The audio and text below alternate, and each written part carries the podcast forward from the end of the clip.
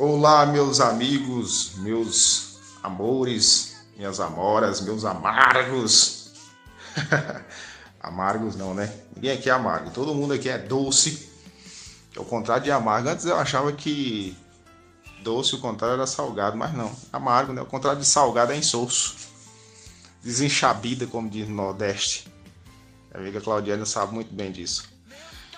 Bom, pessoal, sejam muito bem-vindos ao nosso, ao seu, ao meu e ao nosso primeiro Parking Cast. O podcast feito de pessoas com Parkinson para Parkinson e para pessoas sem Parkinson também. Aqui é aquele áudio vazado do WhatsApp, sabe? Que a gente conversa e vaza. Mas esse vazamento aqui tem conteúdo, viu? Aqui a conversa é boa. E aqui a mesa é redonda. Aqui não tem entrevistador nem entrevistado Todo mundo fala um pouco, todo mundo contribui, todo mundo cresce junto. E é isso, gente. Aqui a vida nossa é assim, tem altos e baixos. Como ver de vida tem altos e baixos, né? É como aquele monitor cardíaco. Se tiver reto, não tá vivo. É isso aí. Vamos seguir com o papo. O papo vai ser uma pequena falha técnica aqui, mas vamos lá. Sem mais delongas para o áudio não ficar muito comprido. E é isso aí, gente. Vamos conversar, vamos trocar ideias. E vamos que vamos. É, eu me chamo Maria Augusta, tenho 47 anos e acho que meu Parkinson é o mais recente aqui do grupo, que eu descobri em abril agora deste ano. Então, graças a Deus, eu estou super bem. Estou me cuidando, faço bastante atividade física e estou aqui no grupo para complementar. Ah, eu sou mineira, sou casada e tenho três filhos maravilhosos, graças a Deus. Uma vida tranquila, não posso reclamar. E o Parques veio para me ensinar alguma coisa, né? Tem que aprender com isso. Então não podemos desanimar. Estou aqui porque deve é, quero compartilhar com vocês as experiências, mas as minhas são pequenas. E estou vendo tanta gente bacana aqui no grupo, com tanta experiência boa para passar, né? Mas adoro conversar, então vou poder conversar bastante. Ô Maria, obrigado aí pela sua fala. Eu já ia propor isso mesmo na nossa conversa aqui, a gente poder se apresentar um pouco nesse primeiro bate-papo, nesse primeiro Parking Cast nosso. E poder assim mostrar para o pessoal um pouco da gente também, né, se apresentar. O pessoal poder ter, saber quem nós somos. Eu não pude ainda me apresentar, mas falando rapidamente aqui também. O meu nome é Bruno, eu tenho 34 anos, moro aqui no Tocantins, mas na verdade sou nordestino. Faz 23 anos que eu moro aqui, mas sou lá do Rio Grande do Norte, igual a nossa amiga aí, Claudiana. E é isso aí, com o tempo a gente vai conversando mais, vai se colocando. E nesse primeiro podcast de hoje nosso, eu queria mais essa conversa, esse bate-papo assim, pra gente ir se conhecendo melhor, se apresentando aí.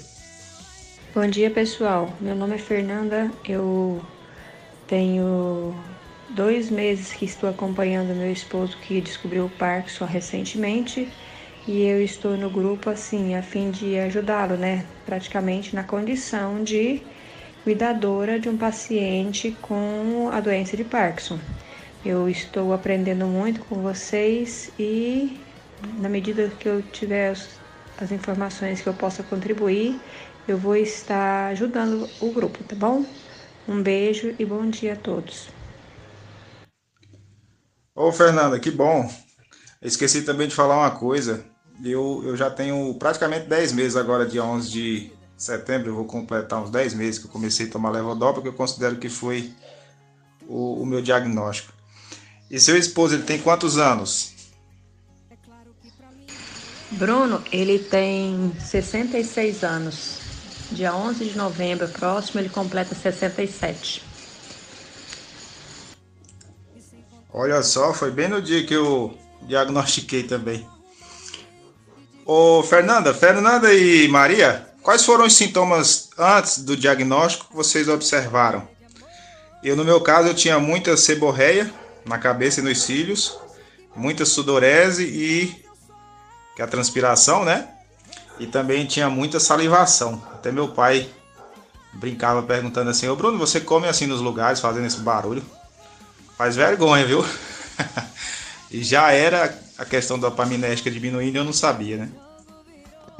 No caso do Martim, dia 19 de junho eu percebi, ele estava guardando meu filho para fazer uma caminhada e ficou assim em pé próximo de mim e eu notei é, que a mão, o dedo indicador e polegar da mão esquerda estava com um tremor e eu achei aquele tremor diferente, sabe? Eu achei, falei, nossa, pensei comigo, parece com um tremor de Parkinson. Aí eu primeiro sintoma que nos levou a procurar o médico foi esse. Mas assim, vendo depois, né, depois que eu fui me inteirar dos sintomas e tal, aí a gente já percebeu que ele já estava com o braço esquerdo, uma rigidez do braço esquerdo, ele estava com uma dor muito localizada, assim, próximo do dedo polegar. Então, como ele já tinha tido problema no ombro, com rompimento de tendão, a gente, ele, na verdade, associou com que fosse uma coisa relacionada ao tendão, né? Só que depois a gente percebeu que não era. Uma outra característica que eu sempre percebi dele, assim, de um muito tempo, eu percebi que ele perdeu muito do olfato dele. Muito, muito, muito mesmo, sabe? O olfato dele ficou bem prejudicado. Mas eu não, também não sabia se tratar de sintoma de Parkinson entendeu? É, essas manifestações dele. E a, e a pele muito oleosa. Ele toda a vida teve a pele oleosa. Eu achava que isso era uma decorrência assim, normal, porque ele toda a vida teve, mas não, acentuou bastante com a doença. Depois que a gente recebe o diagnóstico, aí você começa a ver os sintomas, né? que a doença pode ter, aí a gente começa a identificar uma série de coisas, né? O braço dele esquerdo, eu não tinha percebido, mas o braço dele esquerdo estava é, mais fixo ao corpo, a marcha dele estava assim, um pouco alterada, é, a deglutição dele não. Deglutição não, a salivação também estava mais, um pouco mais abundante, mas assim, como ele já tem 66 anos, né, e o envelhecimento natural da idade já vai acontecendo, a gente achava se tratar de envelhecimento mesmo, né? Mas assim, agora está fazendo o tratamento e está melhorando. Melhorando, não digo ficando 100%, mas assim, está voltando alguns movimentos, né? E é assim mesmo, frente. Ah, legal, legal, Fernando. É bom saber disso aí, compartilhar, porque outras pessoas talvez possam se identificar um pouco com esse relato. No meu caso também assim, eu tinha esses sintomas pré-motores e por volta ali do início de 19, eu comecei a apresentar os sintomas motores, que era um tremor na perna esquerda, mas não era nenhum tremor de repouso, no meu caso era um tremor principalmente quando eu ativava a mão esquerda. Era uma conexão da mão com a perna muito estranha mas que eu também não associaria nada assim. E depois, um ano, um ano e meio depois, é que o sintoma veio para a mão. A mão ficou um pouco trêmula no movimento. Eu também sentia dores na escápula, nessa cintura escapular que a gente vai discutir também, que é onde a doença acomete bastante essa musculatura.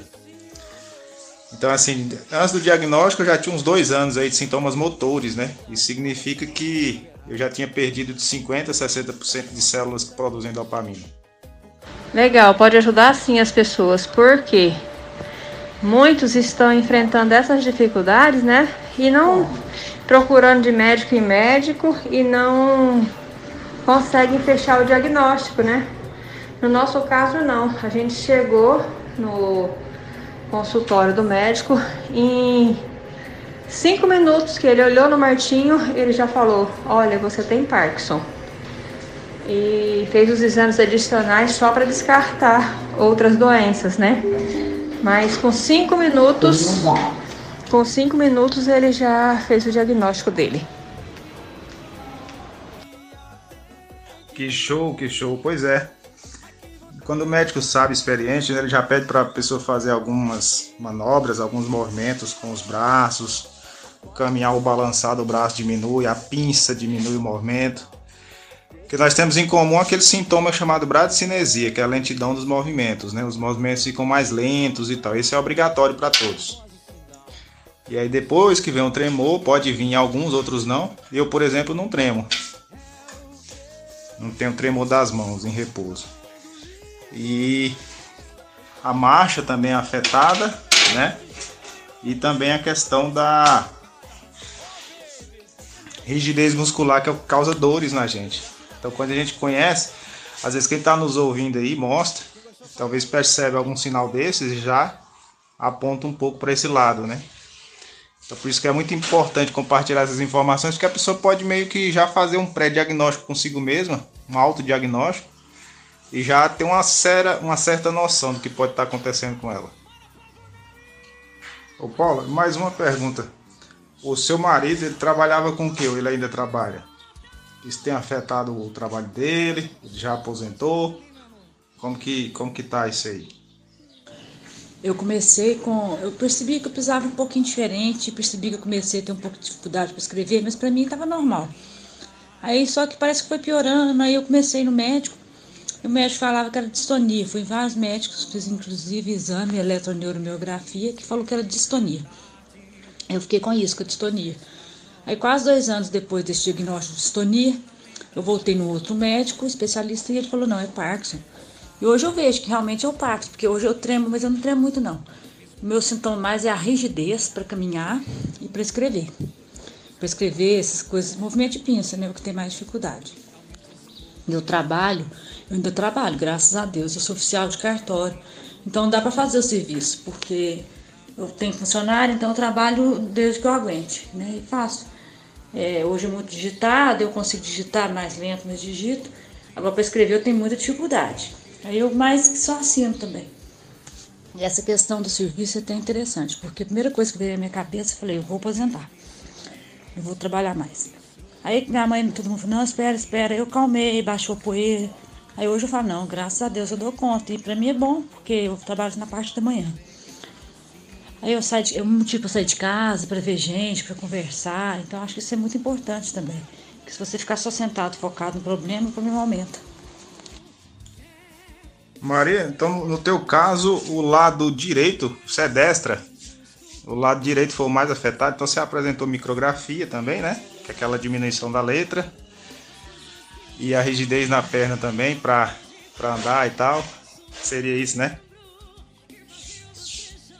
Agora, Maria, uma coisa que você falou aí que eu concordo muito é você não ficar parado, né? Também de tudo. Porque você fica parado, você se concentra mais no seu problema. Então, quando você puder movimentar, agora é interessante, né? Se a gente for avaliar também, isso inclusive eu quero trazer para um, um tema para a gente discutir sobre a movimentação e exercícios, que movimentar demais também consome muita dopamina da gente. Então a gente tem que achar um ponto de equilíbrio entre o movimento, porque a gente sabe que o corpo descarta, dispensa aquilo que não é utilizado, né? De uma forma inteligente. Mas por outro lado, se a gente também consumir muito, a gente acaba ficando mal sem disponibilidade de dopamina, inclusive suponho eu que pode até correr o risco de a gente degradar mais neurônios ainda, desgastar os neurônios remanescentes. Então eu concordo demais com o que você falou aí. É, eu já me desgastei muito. Hoje eu maneirei um pouco, mas em 2018, quando eu adoeci, nossa senhora, eu criava esses meninos sozinha, praticamente. Meus três filhos, meu marido trabalhava fora. Agora ele tem tá casa. Então era complicado. Tinha dia que eu ia na escola oito vezes. Porque tudo em horário diferente. Eu sempre matriculei os meninos em aula disso, aula daquilo. Então, além de eu trabalhar fora, eu ficava, leva um, leva o outro, busca o outro, o dia inteirinho. Assim, não aguentava. Toda hora eu entrava no carro e saía para buscar menino. Mas ainda, ainda continuo, em ritmo menor, né? Graças a Deus, agora estão fazendo as coisas mais ou menos no mesmo horário mas ainda sai muito ainda. E assim, não sei para quem tem filho, uma coisa que eu preservo muito é a criação deles, assim, no sentido deles continuarem num ambiente alegre aqui em casa. Eu estou sempre satisfeita e tento fazer que eles façam as mesmas coisas que eu estava acostumado. Então, assim, eu me esforço bem para isso. Gente, olha tanto que esse papo tá enriquecedor. Só para começar, né? E com o tempo a gente vai colocar aqui também estratégias, colocar coisas que a gente faz, que a gente observa pra gente se sentir melhor. Até musiquinha de fundo aqui, ó, no, no Parking Cast, no nosso podcast aqui, no nosso bate-papo, tem também, ó.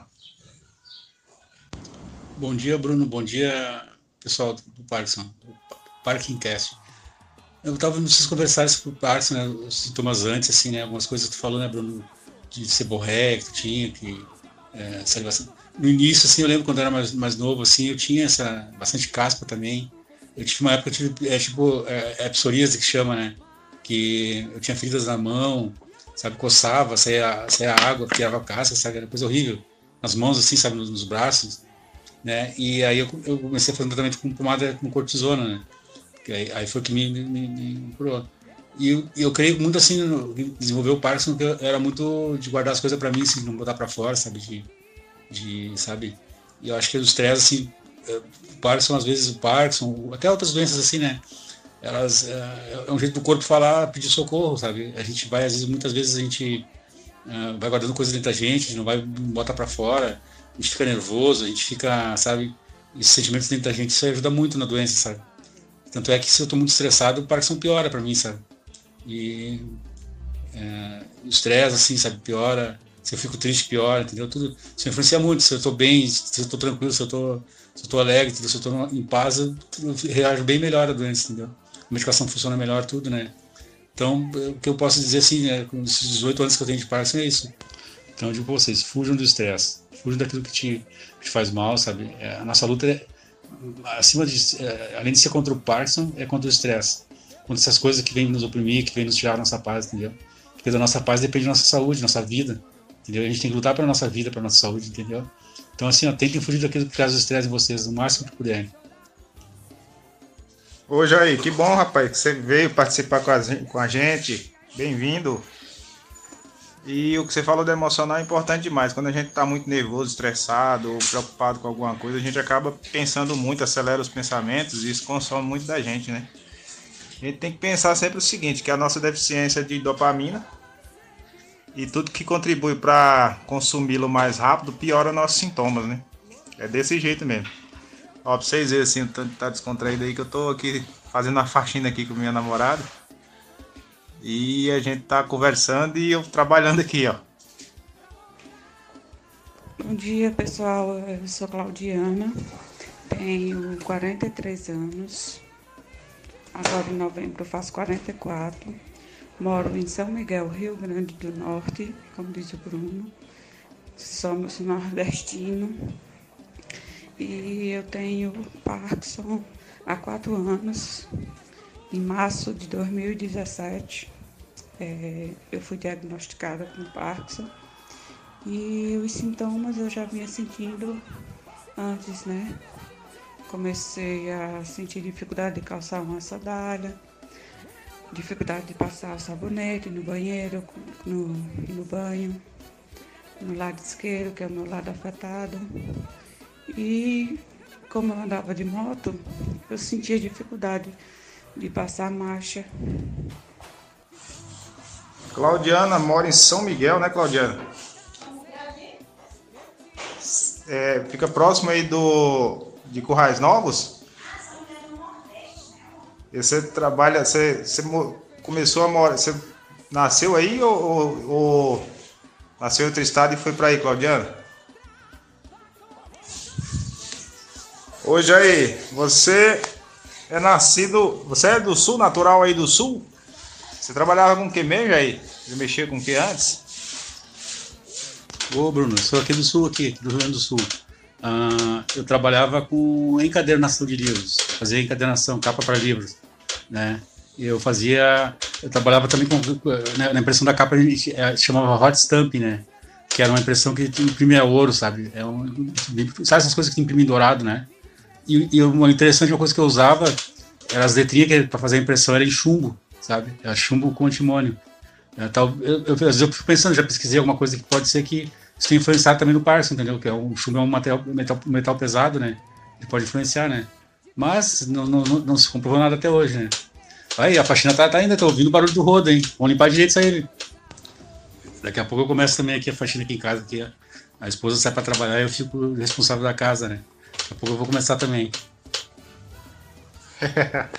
é isso aí, Jair. Isso aí, Jairzão.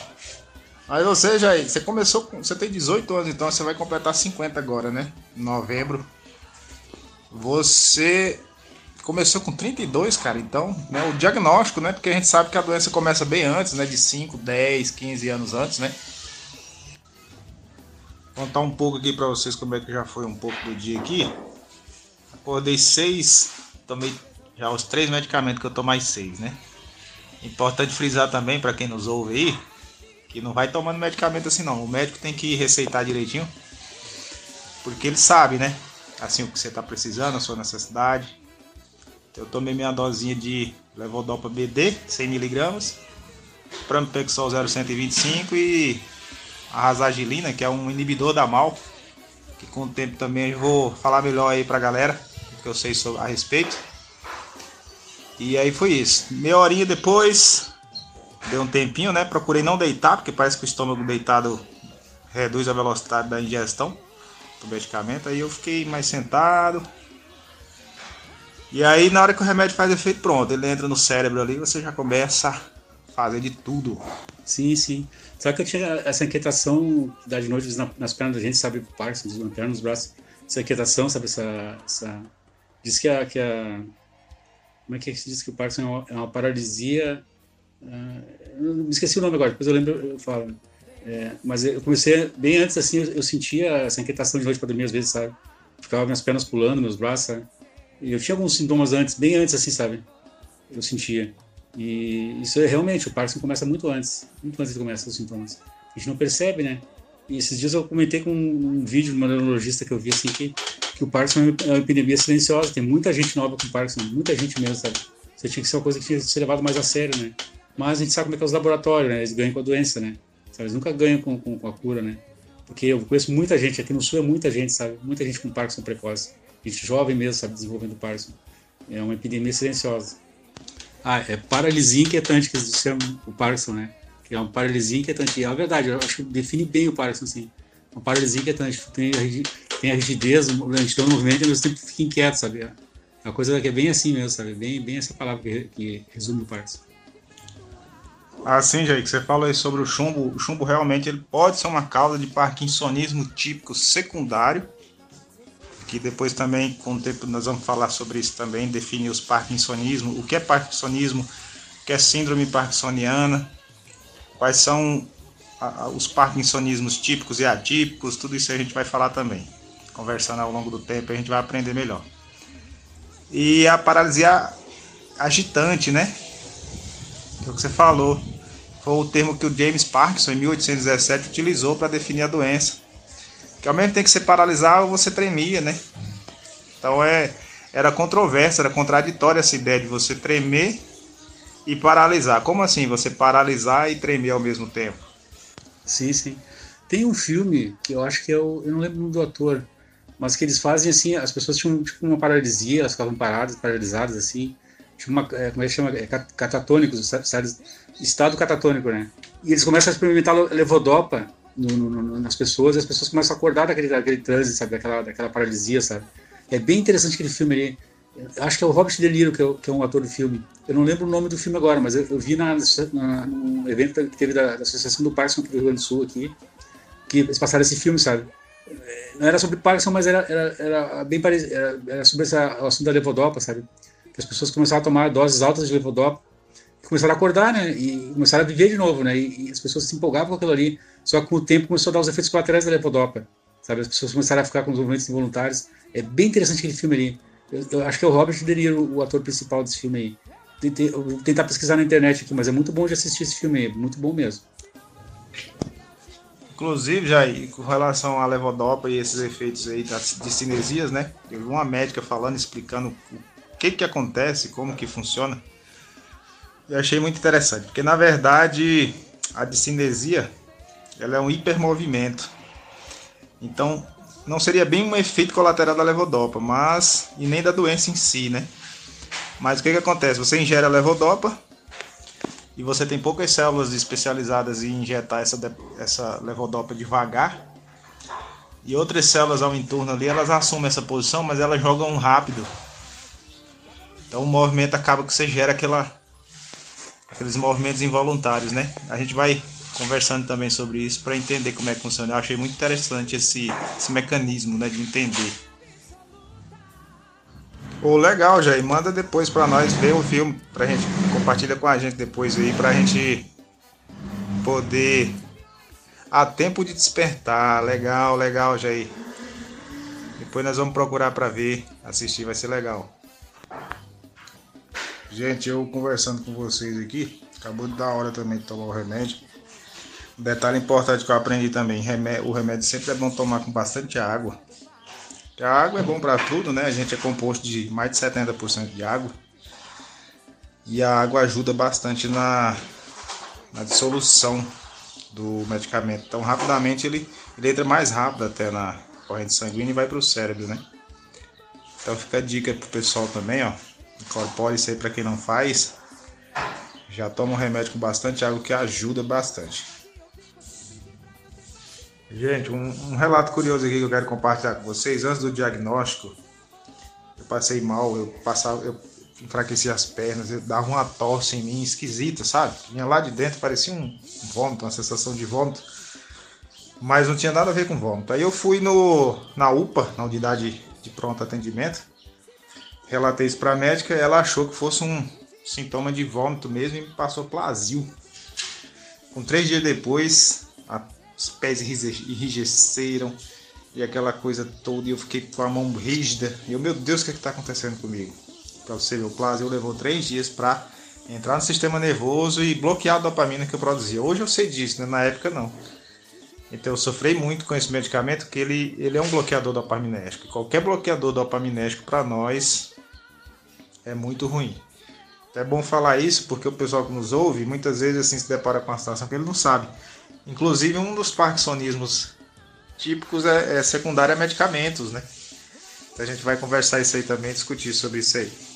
Todos, estou gostando de ver o interesse de todos participarem. Eu queria depois, no final, vou fechar, à noite vou fechar a minha posição, mas eu queria agradecer a contribuição que todos vocês estão dando. E realmente o Brasil é um, um um elemento muito complicado de se observar, porque ele causa realmente um, um efeito colateral. Aliás, o efeito colateral é uma, uma característica dos medicamentos. Né? Eu não sei se todos passam por isso, mas eu tenho muita, muita dificuldade de ingerir determinados medicamentos, inclusive desses todos que vocês relacionam, pramipexol, razagilina, tudo isso já tentei e não consegui tomar que me trazia muito efeito colateral. Na verdade, eu só tomo Prolop. Eu já tenho 72 anos e já estou há bastante tempo com Parkinson.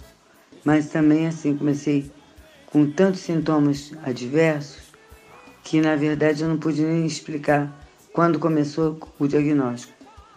Né? Como, como foi que, que o primeiro sintoma que eu senti, porque a minha, meu sono era muito conturbado, eu tinha muito pesadelo, enfim, tem muita, muita história atrás disso aí. E a gente, no decorrer da, da nossa fala, a gente vai podendo colocar, porque eu sou a mais velha do grupo, devo ser a vovó do grupo.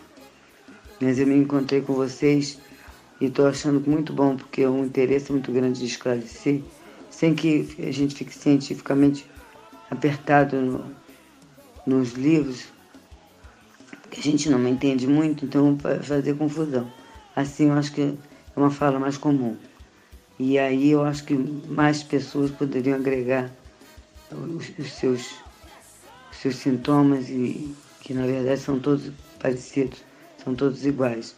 O que me alivia muito saber é que o que eu sinto hoje, que já venho sentindo há muito tempo, todos vocês que têm, são novinhos e têm pouco tempo de Parkinson sentem. Então isso me dá um alívio muito grande. Parabéns ao Bruno e a todo mundo que está participando. Vamos ver se entra, entra mais gente para poder falar. Mas à noite eu vou fechar um, um depoimento meu, tá? Um bom dia para vocês, uma boa tarde. Já fiz minha academia, fiz meu, puxei, puxei um pouco de ferro, já tô, já tô na ativa.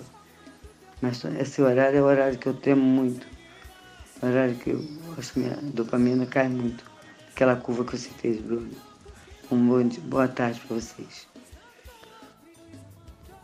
Ô Celina, obrigado aí por você ter falado, contribuído com sua fala também. Você já tem 70 e pouquinhos anos, né? Já tem o quê? Uns 10, 12 anos de diagnóstico? E realmente a gente às vezes não sabe nem datar exatamente onde começou, né? Porque a doença já começa. Se for pensar, você já tem aí uns 20 anos ou mais de, de início de, da doença, né? Porque passa um tempão sem a gente saber que ela está ali agindo e depois é que se manifesta. Mas é isso, Celina. Você já fez sua academia, né? Seu exercício, isso é muito bom. Fortalecimento, tem que fortalecer os músculos também, que a gente tende a ficar muito parado, querendo economizar e por outro lado tem que se movimentar também, porque o corpo exige isso, né? A gente não pode parar de vez também não. É isso aí, Celina. Na verdade, assim, a gente tem que entender que o plasio não seria um efeito colateral do plasio seria o fato dele diminuir a nossa dopamina e com essa diminuição a gente sente os sintomas do Parkinson, né? Porque na verdade o Parkinson já causou o dano dele, ele já matou mais da metade do nosso tecido neuronal que produz a dopamina. Então, quando você vem com algum bloqueador de dopamina, aí a gente piora ainda mais os sintomas, ou seja, todas aquelas funções do corpo que necessitam desse hormônio, dessa substância, desse neurotransmissor, acabam que pioram ainda, né? Então a gente buscar entender assim dessa forma é interessante para entender como que as coisas funcionam. Né? Por exemplo, pessoal, eu tenho observado em nós assim, que é muito comum a gente andar com o braço fletido. O que, que é isso? Andar com o braço um pouco dobrado. Pode observar nas fotos aí, nos vídeos que vocês fazem aí, pode ver que o bracinho nosso está meio puxado para cima. Eu tenho algumas teorias sobre isso aí que podem nos ajudar assim, a melhorar a nossa situação, nossa condição. Observando esse detalhe em nós. E é isso aí, vamos conversando. Eu vou passar para vocês também o que eu penso a respeito para a gente buscar entender melhor. Bruno não é tão próximo a Currais Novos, mas assim é um pouquinho, eu não sei nem lhe dizer assim a distância, mas é um pouquinho distante. E eu nasci no interior do Ceará e vim morar em São Miguel. É, eu tinha três anos de idade, então eu me considero uma micaelense. Né? Eu não me, não me considero cearense, eu me considero micaelense. Que é, que é, aqui é São Miguel, né? Inclusive, agora em setembro é a festa de padroeiro daqui. Aí passei 16 anos morando em Fortaleza Estou aqui há um ano e meio, mais ou menos, que eu estou aqui de volta para São Miguel. Pessoal, desculpa aí não ter participado muito hoje, porque hoje foi bem corrido. De manhã eu fui para o Pilates, né? Quando eu cheguei do Pilates, que comecei a fazer o almoço. Aí a advogada ligou para eu ir lá. Aí demorou lá é, os assuntos que a gente estava resolvendo. E aí é que acabou que eu cheguei, chegou agora há pouco. Aí eu almocei, aí agora que eu tô conseguindo falar com vocês. Mas a Celina tá de parabéns também, Celina. Você é uma querida. O Jair também, achei, já assisti uma live com ele, ele é maravilhoso, uma pessoa bem centrada, uma pessoa assim, bem calma tem toda aquela paciência. E o Bruno é aquela pessoa inteligente, que sempre está trazendo novidade para a gente. E é, é, isso. Um dando força ao outro e a gente vai seguindo nossa rotina, agradecendo a Deus, né, por estarmos vivos, estarmos aqui, todo mundo interagindo um com o outro cada um divide um pouquinho da sua experiência e assim vai, né? É, hoje, graças a Deus, eu estou bem. É, mês passado eu tive um reajuste na minha medicação, então estou entrando no off agora, mas tá leve o off, porque teve um período que estava muito pesado, que eu não conseguia nem sair do canto. Mas graças a Deus hoje está bem Tô bem, bem controlado mesmo. Graças a Deus e, e o médico que me atendeu, que eu mudei de médico e ele fez um, aquele reajuste na minha medicação e dá tudo bem. Meu nome é Alessandra É, sou de Joinville, Santa Catarina, tenho 49 anos e fui diagnosticada aos 42 anos com a doença de Parkinson precoce. Eu era, naquele momento, eu estava correndo, me preparando para minha primeira meia maratona. Eu já estava correndo 18 quilômetros só que aí eu comecei a sentir uma rigidez muscular dos membros superiores e nas tarefas da vida diária, né? Eu tinha dificuldade em mexer uma panela, é, escovar os dentes, lavar a, os cabelos, então isso tudo começou a chamar minha atenção até que não deu mais para disfarçar e na corrida a minha postura também não era mais de uma atleta de corrida de rua, né? Eu, eu corria arcada. E aí eu comecei a procurar. Aí eu fui para o médico, né? E foram oito meses para descobrir, para ter o diagnóstico fechado.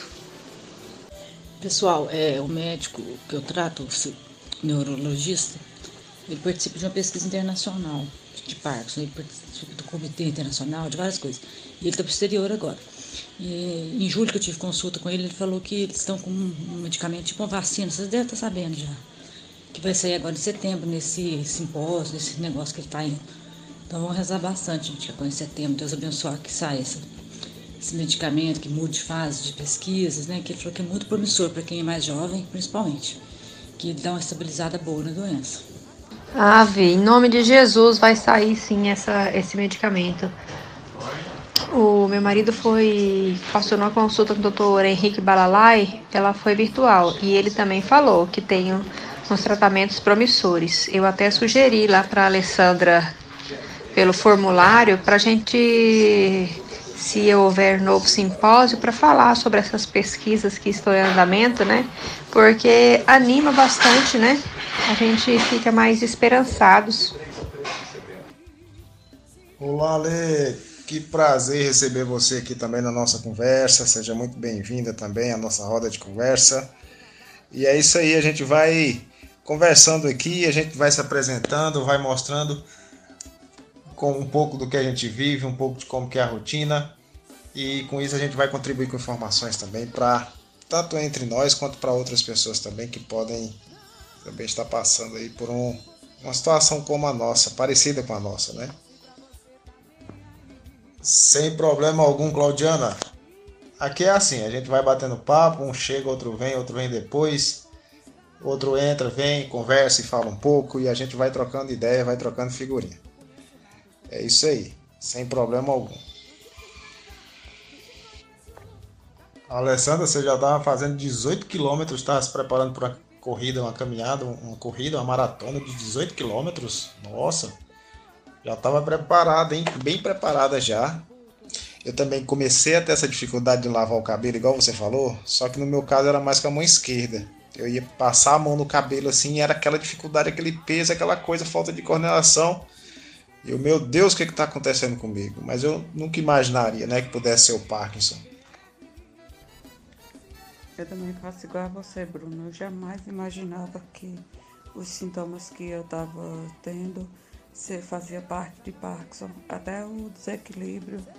Eu lembro muito bem de um episódio que eu estava com um bebezinho de uma amiga minha no braço. Eu estava em pé com ele e tive um desequilíbrio que eu fiquei com medo de derrubar o, o, a criança e entreguei de volta para a mãe, porque eu tive um desequilíbrio que eu falo, meu Deus, que é isso? E tinha horas que eu sentia muita tontura. E eu jamais, jamais imaginava. E assim, antes de eu descobrir do diagnóstico, bem antes, eu já tinha perca de olfato. E eu nunca quis saber que perca de olfato fazia parte do de diagnóstico de Parkinson. Nunca. Mas igual a amiga minha, nunca na galáxia que eu ia imaginar. E vai dar assim, né? A gente vai descobrindo aos poucos. Eu não, não, não lembrei assim, de nenhum episódio bem antes. eu lembro bem desses episódios que eu já falei, né? Da dificuldade de passar o sabonete, calçar a sandália, na hora do banho, e o desequilíbrio, a dificuldade na moto, essas coisas, mas jamais imaginaria que a perca de olfato fizesse parte. Eu achei que fosse ter algum outro problema que eu tinha relacionado relacionado ao problema de ouvido que eu tinha de audição. Mas assim, faz parte, né? Aí a gente vai descobrindo e vai conversando. Claudiano, interessante que você apresentou também desequilíbrio, né? Foi um dos primeiros sintomas que você, motores que você apresentou. No meu caso, eu não cheguei ainda a apresentar, não, né? O desequilíbrio, a parte de desequilíbrio. Mas eu realmente hoje já noto um pouquinho da marcha, um pouco alterada. Eu, eu sinto uma leve diferença mesmo. Mas na época do diagnóstico, não. Eu não lembro, eu não tinha um. A, a parte da marcha, do andar, do caminhar, do deambular, eu não tinha, não tive problemas não. Gente, eu, eu, analisando um vídeo que eu assisti uma vez, falando uma das práticas que a gente tem que lançar a mão para poder seguir melhor. Assim, em alguns momentos, evitar de fazer exercícios simultâneos, ou seja, fazer duas ou mais coisas ao mesmo tempo, porque isso consome muito da gente, muito dopamina e a gente acaba não fazendo bem e, até aflora os sintomas, né? Então, quando for fazer alguma coisa, se concentrar em uma coisa só para a gente não sentir tanto. Eu achei interessante isso. Só que por outro lado também, em alguns momentos é importante a gente treinar, né, a capacidade de fazer multitarefa. Foi, Bruno. O desequilíbrio veio logo no início também do diagnóstico. É, eu tive bem do diagnóstico, quer dizer. Mas até há pouco tempo eu estava com um desequilíbrio ainda bem abalado, mas agora está bem melhor. Depois que eu comecei a fazer o Pilates, o meu equilíbrio melhorou. Mas porque antes eu só vivia me batendo nas paredes, né, por cima do, do guarda-roupa, das coisas. Menos esperava eu estava caindo por cima das coisas. E eu ficava doidinha, né? Porque às vezes eu é, poderia estar longe de alguma coisa que eu pudesse segurar e cair. Mas graças a Deus, depois que eu comecei o Pilates, eu senti uma, uma grande melhora. Ah, eu faço muito isso, Bruno. De fazer duas, três coisas ao mesmo tempo, sabe? Às vezes eu até me perco, mas eu, eu sempre faço duas, três coisas ao mesmo tempo. Nunca faço uma coisa só. Que eu quero sempre agilizar as coisas, quero deixar organizado, mais rápido, entendeu? Aí eu fico naquela agonia. Aí no final das contas dá tudo certo. Engraçado, Claudiana, que eu, eu também nunca fui muito bom em fazer duas coisas ao mesmo tempo. E eu já achava que era assim, ah, porque eu sou homem, homem normalmente é monotarefa, mulher que consegue fazer várias coisas ao mesmo tempo e tal, porque a atenção dela é bem dividida, isso é uma questão até fisiológica da natureza feminina. Com o tempo, as mulheres foram desenvolvendo a capacidade de fazer várias coisas ao mesmo tempo, prestar atenção na criança que estava chorando e na comida que estava esquentando, os nossos ancestrais, né? Primitivos da época das cavernas. E na verdade talvez já fosse minha dopamina baixa, né? Que eu, eu não conseguia fazer duas coisas ao mesmo tempo porque eu me sentia perdido. E falar em sentir perdido, eu lembro que uma médica uma vez falou uma coisa interessante. Até um traço de personalidade nossa é influenciado pela baixa de dopamina. A gente muitas vezes é sistemático, é rígido com as coisas porque já nos falta essa dopamina. Olha que interessante. É bem interessante mesmo isso que você está falando, porque às vezes a gente consegue facilmente desenvolver duas, três tarefas da vez, mas tem horas que você se perde em alguma coisa e acaba que não conseguindo.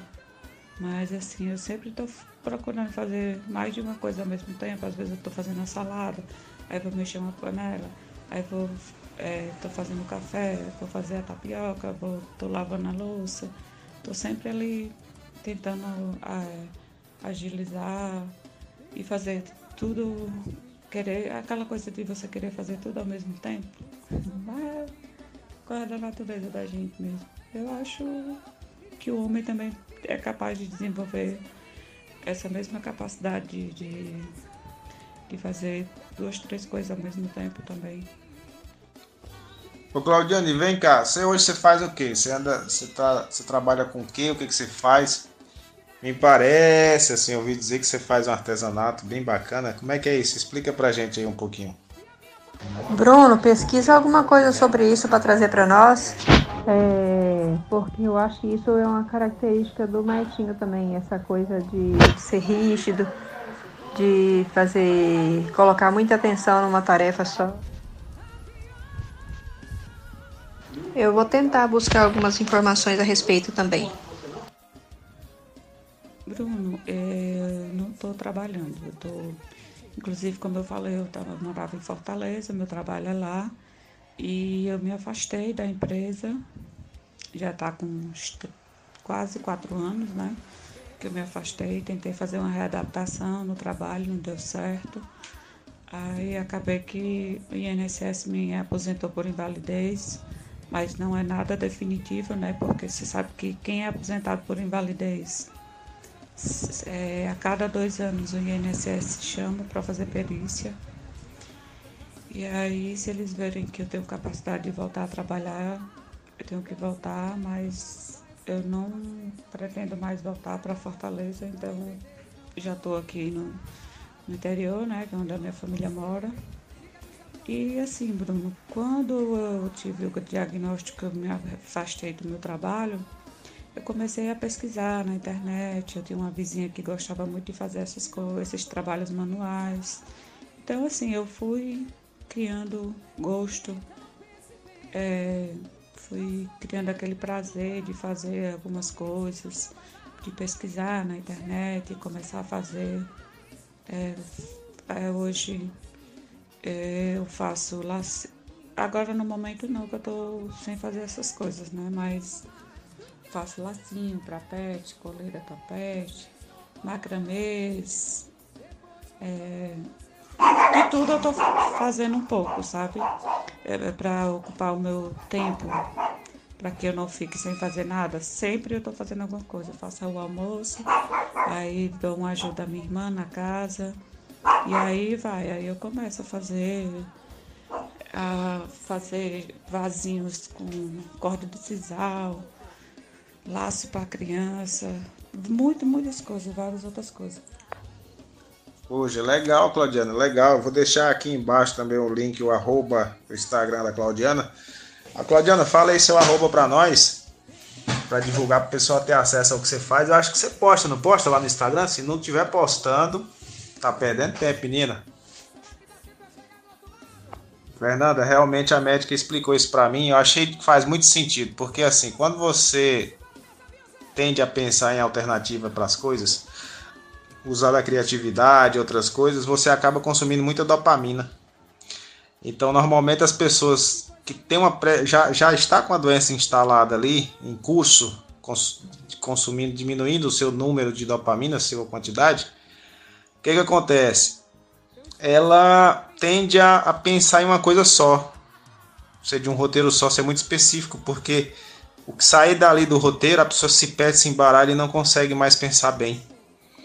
Então já é uma característica psicológica que a doença já promove a gente evitar de ter que pensar em alternativas para não consumir tanta dopamina. Você vê o tanto que o nosso cérebro encontra um jeitinho ali de driblar a situação. Pessoal, eu não sei vocês, mas assim, uma coisa que o Paulo José, né, o falecido Paulo José, que tinha 84 anos, mais de 20 de diagnóstico de Parkinson, ele falou uma coisa uma vez na entrevista do Roda Viva que eu achei muito interessante. Ele falou assim: ó, a gente cresce o senso de urgência. Eu sinto isso também. Vocês sentem? Aquele senso, sabe, de que tipo assim, cara, eu tenho que correr enquanto eu posso fazer, eu vou fazer, porque parece que daqui a pouco eu já não vou conseguir mais. E a gente fica com essa sensação, esse sentimento de que a coisa vai passar rápido. Tipo assim, enquanto a gente tinha uma expectativa na cabeça de vida de 80 anos para frente, 90, da onde a gente tá, parece que a expectativa é curta, assim, parece que a vida vai ser funcional por menos tempo. Não sei se vocês têm essa sensação. Fala aí, fala aí, Claudiana, pra gente seu arroba, para que pro nosso ouvinte que está nos ouvindo aí poder ir lá buscar o seu trabalho para ver o quanto é legal. Pronto, eu te mandei aí o print da página que eu posto alguns trabalhos, que é Arte Pet Bijus. Aí eu postei aí as plantinhas, a, que é suculenta, né? Lacinho, gravatas, pet, lacinho para criança. Tem uma infinidade de produtos aí que eu procuro fazer. São todos que eu fiz é, pesquisando na internet, fui fazendo. E assim eu vou desenvolvendo o meu. É, como eu sentia muita é, o meu esófago era bem pesado, então eu tinha que procurar fazer alguma coisa para me distrair, para que eu não ficasse muito tempo parada sem fazer nada. Então tudo isso eu vou fazendo e, e aqui para casa. Aí se alguém gostar e se interessar, aí me encomenda que eu faço, entendeu? É assim. Eu vou fazendo, vou sempre procurando fazer alguma coisa. Gente, vocês não estão tendo o privilégio de ver o que eu estou vendo. Pensa numa arte maravilhosa que a Claudiana faz. Claudiana é exímia com as mãos fazer a arte. Vocês têm, que, vocês têm que dar uma olhada lá. Dá uma olhadinha lá, ver o material que ela faz, a arte. Nossa, muito lindo. Ô Claudiana, explica para quem está nos ouvindo, às vezes a pessoa não sabe o que seria esse on e esse off, que você fala que passa por um off pesado. O que, que significa isso? Fala para nós.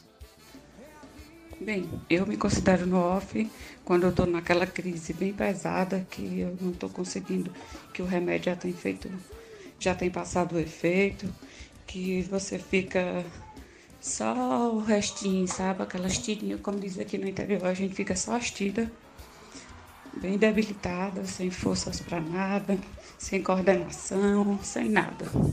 Esse é o meu off quando eu estou na crise mesmo, que eu fico praticamente sem conseguir nem andar.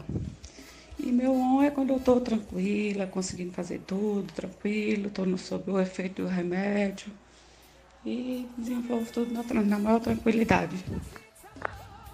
Ah, entendi, Claudiana, entendi. Eu, eu até tenho observado o meu off, né? Assim, quando a medicação está começando a baixar no cérebro. E até montei um gráfico para levar para a médica eu observava assim que eu tomava o remédio às 6, que eu tomava quatro vezes ao dia, né? Tomo ainda, aliás. 6, 11, 15, 19 e 30. E aí quando eu tomava às 6, quando dava 9, eu começava a sentir pesar. Aí eu já, opa, tá diminuindo a dose. Quando chegava a 11, eu tava só as tiras, as pernas tava tremendo, o braço, a mão rígida, vixe, Maria, é ruim. Aí tomava, quando era meio dia e meio, eu melhorava. Ia até 3 horas. Aí três já piorava de novo, aí tomava, aí quatro e meia melhorava, seis piorava e sete e meia eu tomava, oito e meia que eu ia melhorar. Aí eu observei esses horários de melhora, piora, melhora, piora, para informar para a médica. Agora não, agora tá tranquilo, mas quando, era, quando eu tava no meu off pesado, era a partir de duas e meia até umas seis horas da, da noite, mais ou menos, que era o horário da próxima dosagem, ficava, ficava pesado mesmo. Gente, agora eu fico pensando o quanto nossa geração é abençoada, porque nós temos acesso a informações, conhecimentos que os nossos ancestrais, os nossos avós não tiveram, né? Isso só me aumenta a fé e a crença de que teremos coisas muito melhores pela frente aí, porque hoje nós já estamos muito melhores do que já fomos e logo logo teremos muitas coisas boas também. Conversando com você, Bruno, acabei de derramar o café no fogão. Jesus. Verdade, Bruno, porque o meu avô, pai da minha mãe, ele tinha Parkinson. E assim, na, na época, não tinha informação, então nunca fez tratamento, nunca foi o médico, não sabia o que era a doença, não tomava medicação. E hoje nós somos privilegiados, né? Por ter todas essas informações. E um detalhe, viu, Bruno? É, na minha família, tanto na parte de mãe como do meu pai, tem histórico de Parkinson. Então eu acho que eu não tinha como escapar de nenhum jeito. Jesus. vira para um lado, vira para o outro, né, Claudiana? Você tem um parente. E realmente, Claudiana, assim, nós jovens abaixo de 50 anos, há uma componente genética associada, né, que pode ser muito preponderante para desencadear a doença em nós. É, não é uma doença hereditária, né? Mas é uma doença que tem um, para jovens tem um forte fator genético, um provável fator genético muito forte, né? Que pode explicar por que, que nós mais jovens desenvolvemos a doença. Porque normalmente a doença é atribuída mais a pessoas idosas, né? Acima de 60 anos. E 90% do, dos parkinsonianos são acima de 60 anos diagnosticados, né? Mas lembrando que a doença começou muito antes. Então a gente vê que não é uma doença assim também tão de idoso quanto a gente achava que fosse. Claudiano, você falou em café, eu senti o cheirinho daqui. Quando eu for no Nordeste, Deus quiser que eu vou aí, tomar esse café aí, hein? Aqui tem que ter toda tarde, de manhã e à tarde, tem que ter o cafezinho, que daqui a pouco desço pra vizinha com café e tomar café e bater aquele papo com a vizinha botar as conversas em dias. Sentar na cadeira de fibra, do lado de fora, na calçada, aí coisa boa. Nordestino é assim. O nordestino é um povo unido, né? Eu vi uma pesquisa do IPEA que dizia que o povo mais feliz é o nordestino, porque o nordestino é um povo mais assim que pela história passou por muita dificuldade, né? teve que se unir muito aos outros. Então o nordestino é muito unido aos outros, é, tem, é muito essa de vizinhança, de estar junto, de sentar na calçada, e me desculpa, Alessandra aí do Sul, Jair. A pesquisa do IPE falou que o do Sul são os mais tristes, porque parece que o pessoal do Sul, assim, por ser frio também, cada um fica muito em suas casas, né? Então parece que não havia essa, essa integração entre o pessoal. Mas hoje eu acho que é diferente. Hoje o pessoal tá mais para fora, porque se bem que o frio esses tempos que fez foi bárbaro, hein? Como diz. Bah! é, esse costumezinho de fazer, a gente compartilha até a comida. É, eu faço uma coisa, a vizinha faz outra. E assim vai. No dia que uma não dá fim de cozinhar, a outra faz a comida. E assim a gente vai compartilhando, sabe? Agora assim, a gente não senta na calçada não, a gente senta na área de lazer dela, que é um ventinho agradável, você sabe que aqui é serra, é, um, é um ventinho frio. Agora tá quente, mas tem um ventinho frio daqui a pouco. E aí eu faço o cafezinho e aí às vezes rola bolo, umas bolachinhas, aquelas bolachinhas de padaria que você acha que você conhece, né, por ser nordestino. E assim vai, às vezes uma tapioca, um, como é que se chama? aquelas buraquinhas, que eu não sei se você acha que você também sabe o que é. E assim a gente vai compartilhando, sabe? Daí um vai fazendo uma coisa, faz outra, eu faço uma comida diferente aqui, chamo ela para comer. Ela faz algo diferente, manda para mim, então eu desço, vou comer lá, é assim. A gente é sempre bem unido. E onde eu chego, graças a Deus, eu tenho essas vizinhas abençoadas na minha vida. Conheço demais, mulher, essas bolachinhas sete capa, palito, soda, soda preta, soda branca. Ah, é, nossa, as bolachinhas daí é tão gostosas, eu tô sentindo tanta falta, tanta saudade, meu Deus. Tapioquinha, tapioquinha com manteiga, como todo dia lá na casa de mãe. Pensa num trem gostoso, menina do céu. E é saudável, hein? Tapioquinha é saudável demais. Né, esses biscoitinhos aí misturados com aquele biscoito palito com manteiga, margarina, você mergulha ali no café e vem. Nossa, aquilo é gostoso demais, menino. Essa de padaria, eu frito ela na, na manteiga. Fica bem sequinha, crocante, fica uma delícia. É muito bom. Mesmo quando eu morava em Fortaleza, meu pai sempre mandava para mim, porque sabe que eu gosto.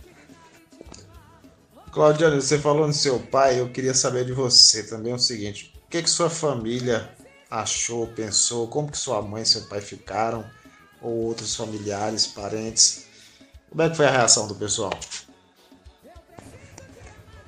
Bem, ficaram todos abalados, né? Mas assim, quem demonstra mais assim muita preocupação é o meu pai e a minha irmã que mora comigo, porque depois que eu vim morar aqui, ela veio morar comigo. Então assim, são os dois que eu vejo mais preocupados de ficar ali todo o tempo, perguntando como é que tá, e aquela coisa toda. Eu tenho uma prima, que ela é psicóloga, ela é como se fosse uma irmã para mim. E todo dia, quando ela vai pro consultório, na hora do almoço, e à noite ela passa aqui, para ver como é que eu tô, para saber como é que eu tô, sabe? Tem toda aquela preocupação de, de irmã também. E assim, ficaram muito abalados, eles não, não acreditaram muito na, no diagnóstico quando eu falei. E a minha mãe assim, não expressa muita coisa não, sabe? Ela é mais é, durona, não expressa muita coisa não. Meu pai é que é mais preocupado, fica ali, tá precisando disso, tá precisando daquilo, e sabe, é aquela coisa, aquela preocupação toda. Ah, entendi, Claudiana. Teu pai é o contrário do meu, então, porque meu pai já não demonstra muita preocupação, não. Agora minha mãe já, já demonstra mais. Assim, ela fica tipo assim, oh Deus, por que isso vai acontecer com meu filho? Aí ela fica meio assim, meio, meio triste, sabe, também. Mas é isso, né? Gente não escolhe a doença que escolhe, a gente escolhe o que fazer com o que a doença fez com a gente. É isso aí. Minha querida Celina disse que iria fazer as considerações finais. Nós estamos já chegando próximo ao nosso horário. E eu vou aguardar a Celina ver se a Celina nos fala suas últimas palavras para hoje. Eu gostaria só de acrescentar é, a minha versão sobre a minha família, né? Todos foram muito amáveis e acolhedores é, minha filha é a minha parceira, já me ajudou muito. Meu filho é aquela pessoa centrada que me puxa a orelha quando eu preciso. E o meu marido é sensacional. Inclusive, eu fui pedida em casamento depois do diagnóstico. Então, eu só tenho que agradecer muito pelo apoio familiar. Nossa, que legal, hein, hein Ale? O maridão pediu logo depois do, do diagnóstico, isso é uma prova a mais de amor, né? Que legal, muito bom. Bom, pessoal, então devido ao horário, hoje encerraremos nossas atividades e muito bom conversar hoje com vocês, um trabalho riquíssimo, um conteúdo riquíssimo aqui de contribuição, de colaboração de todo mundo. E vamos partir, vamos para o 2, para o 3, para os melhores que virão. Esse aqui é só o começo. Valeu, um abraço e até a próxima.